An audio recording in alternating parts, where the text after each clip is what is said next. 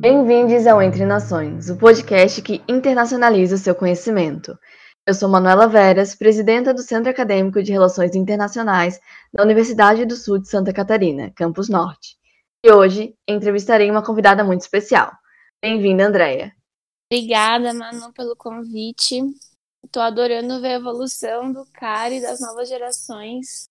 É, fico muito contente mesmo e, e sempre é bom a gente inovar em tudo que for no quesito educação, né? Uhum. Melhorar a comunicação com os alunos sempre é uma ótima, uma ótima ideia. Com certeza. Mas então, me conta um pouquinho sobre tu, tua trajetória. Então, contar um pouquinho sobre mim sempre é complicado, porque a minha vida ela, ela muda constantemente, então é difícil fazer abstract do que eu vou falar, mas eu vou tentar fazer o melhor esforço. É, eu sou Andréia, Andréia Simas, eu tenho 27 anos, eu me formei na Unisul em dezembro de 2016. É, sou internacionalista, né? Como todo mundo aqui, supostamente. É, e eu moro na Colômbia. Eu moro aqui já vai fazer cinco anos. Eu tô morando em Medellín agora e morei três anos em Bogotá. Então eu acabei vindo parar aqui meio sem planejar. Não meio, totalmente sem planejar. Eu até vir, vim para cá por causa da Unisul, porque eu, é, numa viagem acadêmica que a gente fazia sempre, todos os anos, umas viagens acadêmicas do curso, eles, a Universidade Parceira da Unisul ofereceram uma bolsa de, de estudo de intercâmbio. E aí eu me inscrevi, passei, nem falava espanhol. E me arrisquei, assim, porque eu achei Bogotá muito dinâmica, eu amei as montanhas, assim, a, a última pontinha norte dos Andes e acabei me jogando. Então eu tô aqui até hoje. É, fiz meu mestrado e, e, mais do que estudar aqui, eu vim para trabalhar. Então, na Unisul, eu basicamente me dedicava a fazer pesquisa, a fazer monitoria, a estudar idiomas. Então, eu já saí da universidade falando inglês e francês. E em seguida aprendi o espanhol né, no intercâmbio. Então, foi aprendi na marra. Acho que uns três meses eu já estava assim, quase fluente. E uh, o que, que eu faço da minha vida? Nossa, eu faço muitas coisas. Eu me redescobri como internacionalista na vivência, assim, na, na experiência, tipo, não, não na universidade. Quando eu saí na universidade, da universidade, eu não, não tinha noção completa do que era o campo de trabalho, do que era a realidade, né? Isso é uma coisa que a gente sempre conversa.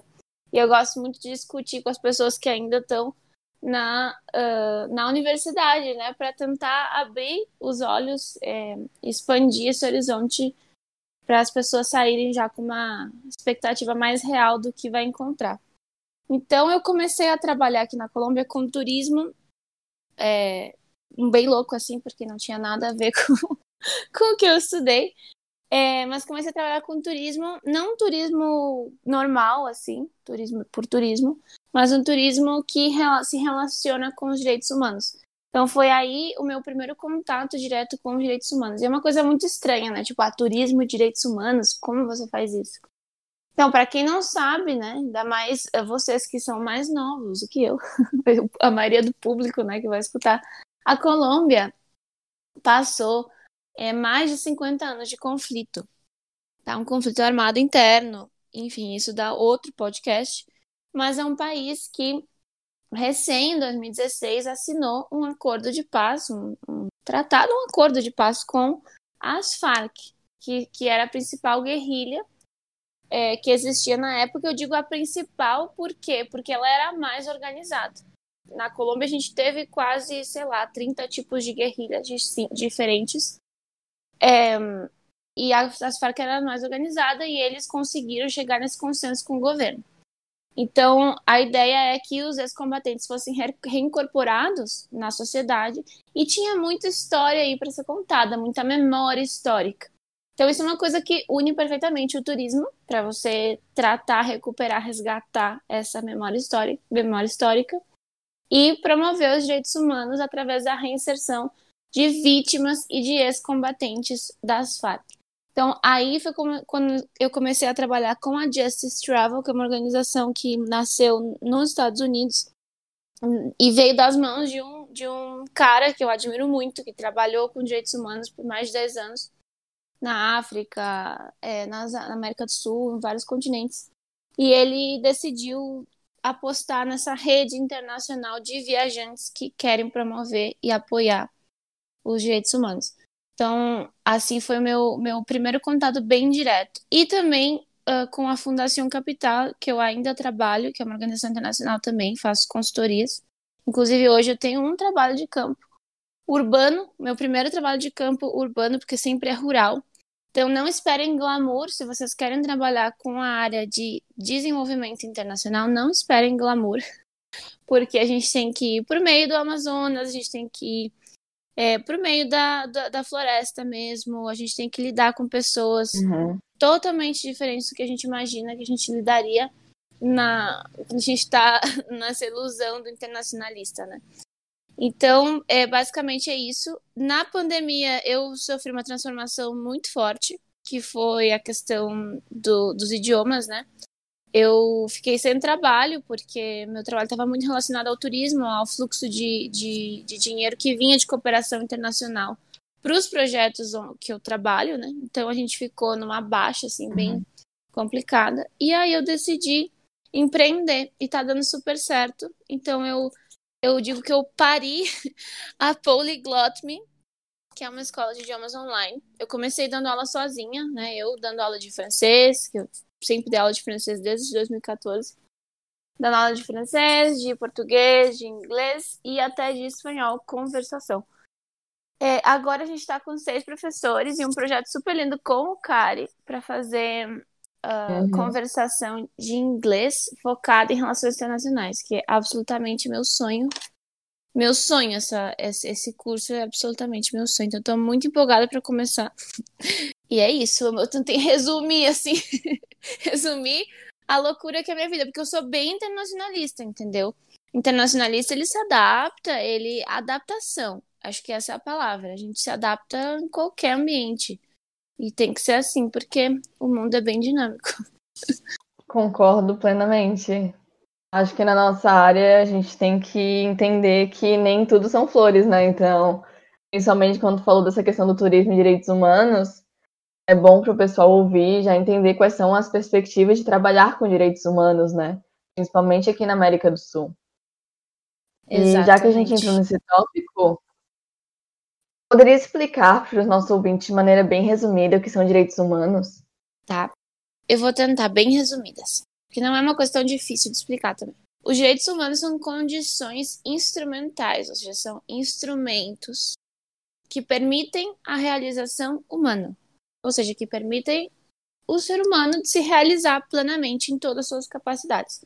São direitos básicos que protegem os seus, os seus bens mais básicos e primários, que seriam as, as liberdades individuais, as suas faculdades, reivindicações e necessidades. Por que, que a gente tem direito a isso, né? A, essa, a essa, esses instrumentos que, que nos ajudam a nos realizar como, como pessoas? Simplesmente pelo fato da gente ser humano. Então, com as minhas palavras, direitos humanos para mim é colocar em prática colocar em prática na sociedade esse sentimento de humanidade que a gente tem. Quando a gente vê um ser humano sofrendo, uhum. a gente esse sentimento de humanidade, ele ele acende, né? Ou pelo menos deveria ser assim. Então uhum. é isso, não tem distinção de gênero, de raça, de origem, de opinião política, de condição econômica, por aí vai. Então não importa, simplesmente pelo fato de você ser um humano, você já nasce com essas garantias e isso é um contrato social que você, como indivíduo, faz perante a sociedade. Então, os direitos humanos, eles, além de tudo, eles te dão. É... Você não é simplesmente uma pessoinha, você é uma pessoa jurídica. Tá? Você é uma pessoa jurídica que pode uhum. É, interagir na sociedade com essa outra personalidade, digamos assim. Uhum. Adorei o resumão. e e na tua opinião, já que tu já trabalhou ativamente com isso, quais são as principais violações de direitos humanos atualmente? As principais violações são muitas, é. né? Mas eu, eu coloquei aqui as quatro que eu não, não tô falando do ponto de vista geral, e lembrem que eu não sou advogada, tá? Eu sou internacionalista. É, do que eu vejo, assim, na minha vida. É no quesito trabalho, são violações de trabalho. Tanto que a OIT, a Organização Internacional do Trabalho, é uma das que mais atua é, ultimamente nesse campo. E a área de direitos humanos para o trabalho e para empresas tem crescido muito. Inclusive na Costa Rica, é, eu tive no curso, depois a gente vai falar sobre isso, né? Um, bastante contato com isso. Eu descobri esse outro lado que eu não, não sabia, assim, não, não conhecia realmente. Então, trabalho seria a primeira, escravidão moderna, a inibição ao, ao, ao, protesto, né? E o protesto tem muito a ver com essas liberdades sindicais. Então, não é simplesmente o protesto por protestar, ele quase sempre tem um fundo econômico, trabalhista, né? Ou de condições de trabalho. Então, essa seria a mais grave, e a gente tem uma relação direta com essa, porque a gente tem que pensar no que a gente consome. Então, uma coisa que até a gente estava conversando esse tempo sobre o Kindle, né? Ah, eu quero comprar um Kindle. Eu quero comprar um uhum. Kindle, mas eu não quero comprar um Kindle. Eu estou resistindo até agora porque é, eu li casos de violação de direitos humanos em fábricas da, da que produzem Kindle, eu não sei nem aonde mais. E eu fiquei muito chocada. Eu li a fundo sobre aquilo e eu fiquei, ah, não quero colaborar com isso. É, então, é, isso já faz uns anos, não sei como está a situação agora, mas são coisas que a gente precisa ser consciente. Se você não quer contribuir para essas violações, pensa três vezes antes de consumir, pesquisa. Né? E às vezes até tem outras opções. No caso do Kindle, se alguém tiver uma outra opção aí que não seja o Kindle, me apresente, por favor. A segunda violação que eu vejo, tá? Que isso é da minha perspectiva, minha liberdade religiosa. Principalmente no Brasil, eu vejo que teve uma reviravolta, né? As pessoas já não têm essa liberdade é, de, de, de, ter a religião que elas quiserem. É, e no mundo eu vejo muitos com o Islã. E meu esposo, que também é internacionalista, é maravilhoso ser casado com um internacionalista, gente. Eu super recomendo. É, ele, ele teve muitas aulas sobre Oriente Médio, coisa que a gente não tem muito na Unisul. É, e ele me explica muitas coisas do, do Irã, do Islã, me, várias, várias discussões assim, que a gente tem, e eu sinto que tem muito preconceito. E esse preconceito inter interfere diretamente uhum. nesses direitos fundamentais que essas pessoas têm, principalmente em condição de imigrante. E o terceiro, terceira violação que eu vejo é a liberdade de expressão em política. Acho que não precisa nem falar, né? Isso aí já fala por si só, a gente já tá uhum. até o teto, né, de discutir sobre isso. Mas é importante a gente estar sempre atento é, e não tolir também a liberdade de expressão do outro. Não confundir isso com o discurso de ódio, né? Mas não tolir a liberdade de uhum. expressão uhum. e a liberdade política do outro. A gente precisa, na democracia, dos extremos, do, do centro, do mais ou menos, do morno, do frio, do quente. A gente precisa de tudo isso. E o quarto direito, que para mim, cara, se para mim toca assim no fundo da minha alma e é uma coisa nova nos direitos humanos, não é ainda Inclusive, esse foi um ponto de discussão que eu levantei no Instituto Interamericano lá na Costa Rica, que é, cara, por que a gente não fala sobre o meio ambiente?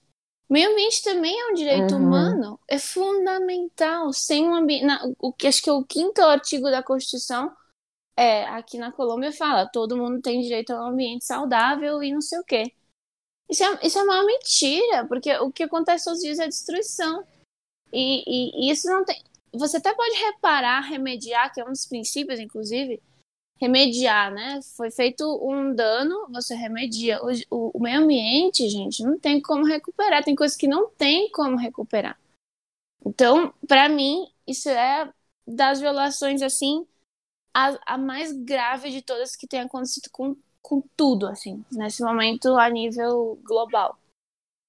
Eu achei bem interessante a primeira menção que tu fez porque uma coisa que a gente sempre fala na nossa chapa é que tudo é político, né? E que não necessariamente ser político é ser partidário, mas principalmente numa sociedade que a gente consome tanto, ir atrás da origem daquilo que a gente está consumindo, se aquilo diz respeito a direitos humanos, se aquilo é, faz mal para o meio ambiente e não dá nenhum auxílio para recuperar aquilo que foi desmatado, Eu acho que todas essas pequenas ações que a gente faz enquanto indivíduos, elas são muito importantes para que a gente também atue em defesa dos direitos humanos, né? Porque, eu, na minha Com opinião, direito, na minha opinião, direitos humanos não é só casos extremos, uma pessoa que ficou em situação análoga à escravidão.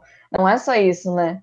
Acho que todo dia, quando a gente fecha os olhos para alguma injustiça, ou a gente fecha os olhos, por exemplo, para alguém que não tem direito à moradia, que é um direito humano, né? A gente está contribuindo para que eles sejam violados, né? Enquanto cidadãos. Exatamente. Você falou tudo o que eu acredito, assim. Eu acho que a gente tem que ter muito cuidado, porque hoje em dia, inclusive eu recomendo um podcast que eu escutei essa semana da, do podcast Mamilos, sobre militância no divã. Uhum. Esse é o título. Eu recomendo muito. Eu acho que essa discussão a gente precisa ter. E a hora em tempos de Big Brother, que eu, eu graças a Deus, não assisto porque eu estou fora do Brasil. É... Cara, a gente a gente tá tendo uma tendência, e é uma coisa que eu critico muito nas pessoas, a, hipocri a hipocrisia, né? Então, na internet eu sou uma pessoa, sou ativista. Então, ativista digital. Gente, você não precisa estar no, no palanque lá na ONU para estar tá defendendo os direitos humanos. Para ter o um impacto, para gerar o um impacto. A gente não precisa estar. Tá. Isso, isso, é uma ilusão que eu também já tive quando eu era estudante. É, hoje em dia, eu cada vez estou sendo mais consciente com as minhas escolhas, principalmente de consumo. Porque o maior poder que a gente tem na, nesse momento na sociedade é o nosso dinheiro onde que a gente vai colocar nosso dinheiro, né? A gente vive no sistema capitalista, não tem como negar. Então, eu não vou comprar na Zara mais, por mais que às vezes, as poucas vezes que eu vou ao shopping, porque eu já não vou ao shopping, tipo, muito raro, eu vou talvez ao shopping umas duas ou três vezes no semestre. É, eu não, eu não vou ir comprar na Zara, entendeu? Eu vou comprar, aqui em Medellín tem um monte de, de marcas locais super comprometidas que eles sabem sobre as, o impacto das cores, dos químicos, enfim, inclusive o estilo, assim, tipo, para que você andar apertado, você andar sofrendo, sabe? Liberar o corpo da mulher, faça o que você quiser. Tudo é político, exatamente o que você falou, tudo é político. Então, se você sente uma, uma afinidade com os direitos humanos, vai e lê. Eu, eu sempre falo assim, tá, na Unisul a gente não tem tempo de ver todas as coisas, como, ah, não vimos o Oriente Médio. Cara, claro, não tem como a gente ver tudo, né? O, curso também é mais focado em negócios, o que eu não acho ruim, porque é onde a gente uhum. tem mais trabalho, né? mais oportunidades de trabalho. Mas uh, vai ler a Carta Universal dos Direitos Humanos. Se o professor não passou isso, vai ler, busca na internet, isso aí tá facinho, entendeu? Vai ler, entende quais são esses 30 direitos que são garantidos por nós desde 1948. Então, se, se envolve, lê, aumenta sua perspectiva, você vai ver que direitos humanos não é tipo uma área de atuação específica. Direitos humanos permeiam absolutamente tudo, inclusive as suas compras no supermercado. Uhum. Exatamente. E é uma coisa que na nossa chapa a gente super defende, né? É, integrar as lutas e reconhecer o nosso impacto enquanto internacionalistas, enquanto cidadãos do mundo, né? Porque, querendo ou não, a partir do momento que a gente está no mundo globalizado, estudando relações internacionais, a gente não responde só pelos nossos atos no Brasil, né? Mas o nosso impacto para o mundo também, né? Exatamente. A gente só impactaria o nosso país se a gente viver numa ilha no meio do Oceano Atlântico, assim. Talvez nem isso. Uhum. Verdade. Já que a gente tocou nesse assunto, eu queria saber é, a importância das organizações como a Corte Interamericana de Direitos Humanos, essas organizações que são planejadas para a defesa dos direitos humanos mesmo. Como é que tu vê a importância e a relevância delas atualmente? Então, é, eu vejo que elas estão, falando no momento de, atual, eu sinto que elas estão muito frágeis, essas organizações, e, e, é uma coisa que eu senti quando eu estive na Costa Rica. Então, eu passei uh, duas, três semanas na, na Costa Rica, porque não sei se você sabe, mas lá é sede de várias organizações internacionais. Então, a Corte Interamericana uhum. de Direitos Humanos está em São José. É, e eu ganhei uma bolsa em outubro de 2019 é, para um curso. E eu, eu comecei on, é, ontem à noite, eu fui ver eu fui ver a minha carta, a carta que eu, que eu escrevi para aplicar para a bolsa, né? Cara, foi uma viagem no uhum. tempo, assim, foi bem legal eu ler essa carta outra vez e entender qual foi a minha motivação. E a minha motivação acho que tem muito a ver com, com o que está acontecendo no mundo, que é, cara, eu precisava desse curso, desse contato com essas pessoas, desse gás, é, e de estar tá lá perto, de ver que isso existe realmente, porque é muito difícil man se manter animado, sabe? Se manter firme para continuar lutando e fazendo o que eu, o que eu vinha fazendo, né? Esse trabalho com os ex-combatentes uhum. das Farc, enfim, Cara, esse trabalho me transformou. Todos esses trabalhos de campo me transformam, tanto o da Justice Travel como da Fundação Capital. Da Fundação Capital é mais na questão do microempreendimento, da inclusão financeira, inclusão econômica das, de comunidades vulneráveis. É muito lindo também. Mas o da Justice Travel, essa questão da paz, né, da, da, da reconciliação, do perdão, é muito profundo. Isso é uma coisa assim que, nossa, eu se, eu podia fazer isso sem receber um centavo, assim, só pela satisfação de poder viver essas experiências. Mas uh, eu estava muito desanimada. E eu sinto que as instituições estão muito fragilizadas. Eu não sinto, né? Elas estão. É, e agora, em época de pandemia, mais, né? Porque muita perda econômica. Uhum. Então, tudo isso se move através do dinheiro de cooperação entre os países. Então, se não sobra dinheiro, é, não tem projetos, não tem desenvolvimento que vai ser levado adiante. Inclusive, o Brasil está com uma dívida gigante né, com a ONU. Então, todo esse dinheiro faz falta, né? E, cara, a corte interamericana, assim como qualquer corte, você. Lembra que eu falei no começo? Eu falei. Ah, os direitos humanos, eles, eles te transformam em um indivíduo jurídico, né? Numa pessoa jurídica. Uhum. Então, lá, isso para mim que eu não sou advogada, foi muito, foi muito legal de ver. Porque lá você vê os casos, é fulano de tal versus é, estado estado da Nicarágua. Tipo, é um fulano de tal que está entrando com um processo contra o país dele por uma violação de direitos humanos. E, e muitas vezes nesses casos a pessoa ganha. Tipo, a gente vê combates, né? Combates não, enfrentamentos, ou não sei qual que será a palavra correta, mas entre países, mas entre um país e uma pessoa, isso te dá um empoderamento. Eu voltei, uhum. eu voltei desse curso transformada, porque eu era a única brasileira entre 18 nacionalidades. E, e cara, e nesse, eu voltei desse curso primeiro descobri que o Brasil é um país foda demais. Na América Latina a gente é muito vanguarda, assim. A gente tem coisas que ninguém tem. Uhum. Tipo, no México só são seis dias de férias anuais que o trabalhador tem direito. Seis dias. Por isso que o México uhum. é o melhor país para investir na América Latina nesse momento. Não é só por isso, né? Mas é uma das razões. É quase nos Estados Unidos latino, né? Porque ninguém tira férias. Então, o direito dos trabalhadores está lá na última prioridade. E a Colômbia também, não fica muito para trás. É, e assim, são conquistas que a gente já conquistou. são, são coisas que a gente já conquistou e que a gente está perdendo pouco a pouco e não está sendo conta. E, uhum. e aí sim a coisa vai ficar feia se a gente perder essas conquistas. Então, tá muito fragilizada as instituições. E, e não tem muito o que a gente fazer como indivíduos aqui para fortalecer as instituições. O que a gente pode fazer é votar com mais consciência para governos e agendas políticas que você sabe que estão que, que, que privilegiam, né, as relações internacionais, a cooperação é, e a promoção dos direitos humanos. E a Lei Maria da Penha, por exemplo, lá nesse curso, foi algo muito discutido, é algo que é vanguarda no Brasil também. Foi, a gente fez um estudo uhum. de caso, enfim. E, e o Brasil foi condenado.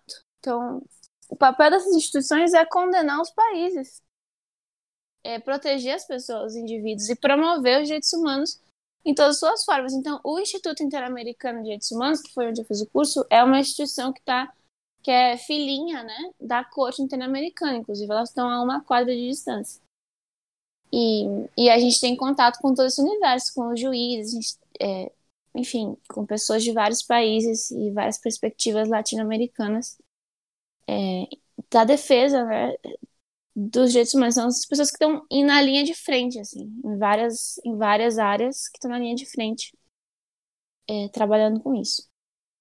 Eu achei interessante tu falar dessa questão de do Brasil ser vanguarda, porque na oitava fase, acho que muita gente que está aqui ainda não fez essa matéria, mas acho que é legal comentar, a gente tem uma, uma matéria de análise de política externa. Nessa matéria a gente vê várias teorias e uma delas é o jogo de dois níveis, né? Não apenas a, o que acontece fora do país influencia no país, mas também as decisões nacionais influenciam na nossa nossas políticas e na visão que o mundo tem do país, né? Então, como internacionalistas, é muito importante que a gente pare e pense antes de votar, ou quando entra em algum projeto, entra, tem algum projeto político, em pensar qual é o impacto que aquelas decisões vão ter na imagem do Brasil para fora, né? O que caracteriza o Brasil para o mundo? E como é que a gente garante que aquilo tem uma continuidade, uma política de continuidade?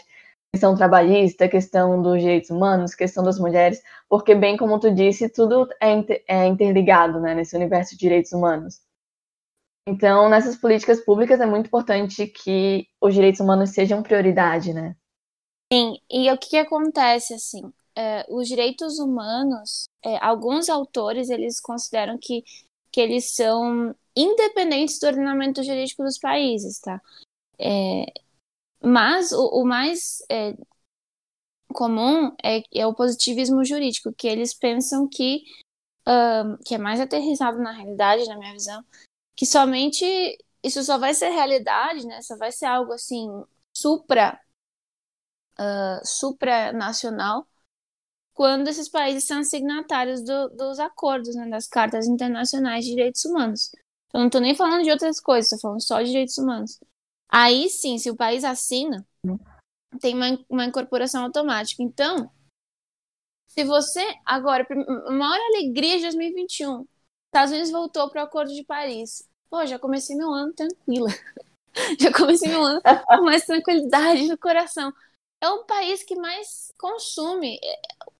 Quem puder ver de perto como vive uma família americana assim, normal, gente, é de chorar, é de rasgar o coração a forma como as pessoas consomem.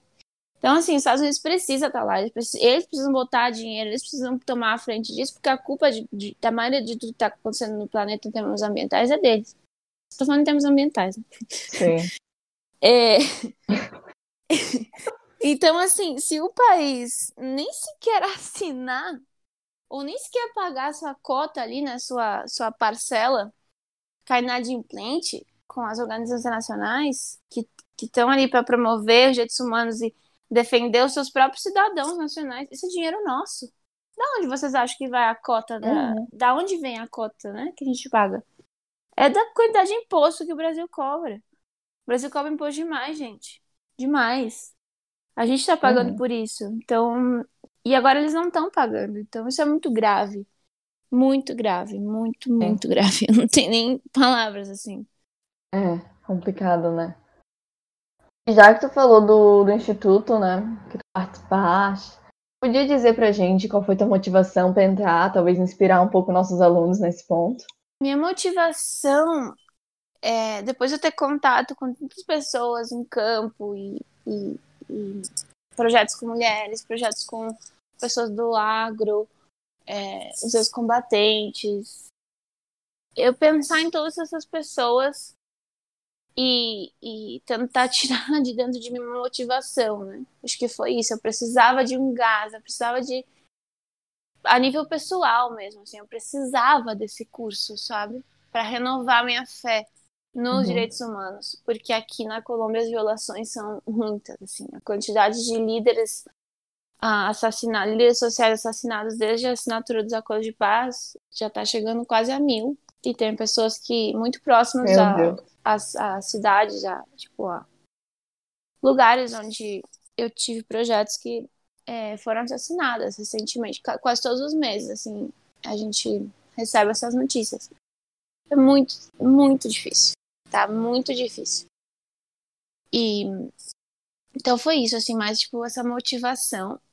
E eu queria me conectar com outras pessoas da América Latina. Acho que não é novidade para ninguém que o Brasil se exclui, né?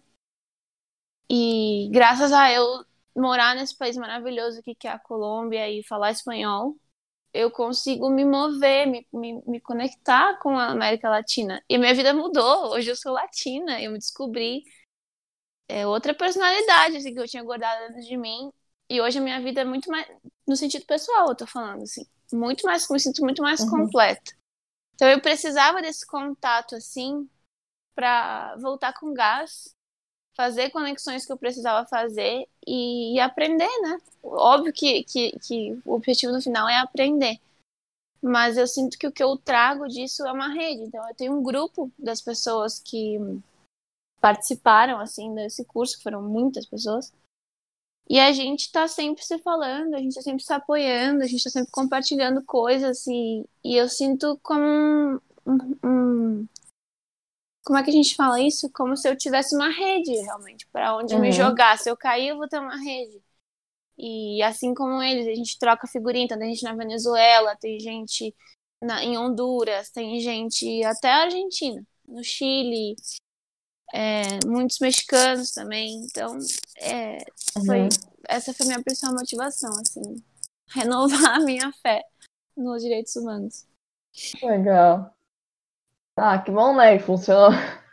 Funcionou. Porque pela forma que tu fala, dá pra ver que tem um amor muito grande pela causa mesmo. É, tem. E, e eu sinto que uh, já vou, acho que indo mais pra, pra gente terminar, né? Porque uhum. senão eu fico aqui duas horas falando. É, mas eu sinto que a maioria das pessoas nesse curso era advogado. Né, a maioria. E eu era uma das poucas internacionalistas. A tinha sociólogos também, mas a maioria esmagadora era advogado. É, uhum. E o que acontece? Eu ser internacionalista. Né? Então, às vezes tem tendência a se sentir inferiorizado. Assim. Não que alguém me inferiorizasse, mas você se sente, você se coloca nesse lugar. E eu me dei conta de uma coisa muito básica, que, que até eu escrevi aqui para não esquecer. Se não fossem pelas relações internacionais, os direitos humanos nunca teriam sido universais. E nunca vão ser universais de fato, se não, se não pelas relações internacionais. Porque como você consegue que 171 países assinem um pacto, né, assinem a Declaração Universal dos Direitos Humanos? Como? Não é mandando um formulário no, no WhatsApp, né? Você precisa de umas relações internacionais bem estabelecidas e uma boa diplomacia e, e instituições que articulem tudo isso. Então, é um, muito trabalho por trás e é graças às relações internacionais. Então, se alguém estava com a autoestima baixa, eu acho que já dá para começar a se sentir melhor. é, eu tenho uma última pergunta. E acho que fica nesse, nessa vibe inspiradora também. Enquanto cidadã do mundo, como trabalhar com direitos humanos mudou as tuas perspectivas dentro das relações internacionais? eu acho que mudou as minhas perspectivas, ponto. mudou totalmente, assim, ampliou meus horizontes é, muito, porque é, é, é, aquilo que eu falei desde o início, né? Os direitos humanos permeiam todas as áreas. Então, você pode estar trabalhando numa empresa é, de importação e exportação, e você tá ali com uma agenda de direitos humanos. Você pode. Como você vai fazer isso? garantindo que uh, as condições de produção, tanto humanas quanto ambientais, sejam corretas, né? sejam dentro do esperado dessa agenda que a gente está falando. É... E que os seus trabalhadores tenham a sua, a sua dignidade guardada, né? que eles tenham é, a plena capacidade de se desenvolver. E isso é uma coisa que eu sinto também. Ah, agora eu tenho uma escola de idiomas, agora eu sou empreendedora. Que, qual que é o, básico, assim, que eu vou. Que eu vou qual que é a minha linha de, de, de, de trabalho? É sempre tratar as pessoas de uma forma humana, quem está trabalhando para mim. Então, eu não estou explorando ninguém, eu quero que todo mundo se sinta bem, eu quero que as pessoas se desenvolvam, eu quero que as pessoas é, cresçam é, como pessoa e como, e como profissionais. Então, isso é você pensar com a perspectiva, são lentes de ver o mundo. Então, acho que quando você vê o mundo com essas lentes de direitos humanos, você encontra caminhos que antes você não via. E como internacionalista, é, e, e, e, eu me defino assim como eu, eu trabalho nessa área de desenvolvimento internacional, é muito presente isso, porque você vai estar, tá, é, pelo menos no meu caso, né, como eu estou mais ligada à parte de pesquisa, de avaliação dos projetos e na parte de turismo de capacitação da, das pessoas, você vai a campo, você, você vê o dinheiro que a agência de cooperação dos Estados Unidos mandou para esse projeto se tornando realidade nas suas mãos. E você tem uma imensa uhum. responsabilidade de fazer que aquilo funcione, porque aquilo também é dinheiro público, né? E, e, que aquele recurso seja perpetuado ali naquela comunidade, que eles possam caminhar com suas próprias pernas. Então, cara, eu acho que é uma expansão de horizontes, assim, realmente as possibilidades são infinitas. Não existe uma job description do internacionalista. Não exi eu não concordo, não entendo que eu, que eu tô muito, é, digamos que, conectada, assim, mas eu não concordo muito com a formalização da profissão, porque eu acho que isso pode tolir as nossas, os nossos horizontes, sabe? Tipo, não sei, cortar. Isso é uma opinião pessoal, assim, sem muita reflexão. Mas uhum. o internacionalista, ele é pau para toda obra. Assim. E se ele vai seguindo a mão, né, vai, vai de mão dada, assim, com os direitos humanos, a gente pode ir muito longe. Que os caminhos são infinitos. Ai, que bom. Eu amei te ouvir, eu amei gravar contigo. A Andréia, ela já participou do centro acadêmico muito antes de eu entrar no curso, então quando eu, enquanto pessoa do CA, antes da, dessa gestão, eu entrei em contato com ela, eu vi que muitas oportunidades que a gente tem hoje, elas foram feitas porque pessoas tão inspiradoras e tão comprometidas com o centro acadêmico vieram antes de mim, né? Então, fiquei super feliz que tu aceitou o convite. Fiquei super feliz Obrigada. com todas as tuas falas. Obrigada também a quem ouviu até aqui. E só relembrando que os nossos episódios eles saem na última quinta-feira de todo mês. E fiquem ligados é, no nosso Instagram. Nosso Instagram é Caronesu. A gente sempre posta uma prévia um dia antes no Instagram. O pessoal já, já saber qual é o tema, já se interessar, já ficar ligado com o horário que vai ser postado. E, Andréia, mais alguma coisinha queira falar? de verdade pelo convite e agradecer pelo trabalho bonito que vocês estão fazendo, porque realmente dá para sentir o comprometimento de vocês aqui de longe. E eu me sinto meio que uma tia, assim, sabe? E eu é... me sinto já uma tia, porque eu vejo assim, ai, tipo, minhas crianças, sabe?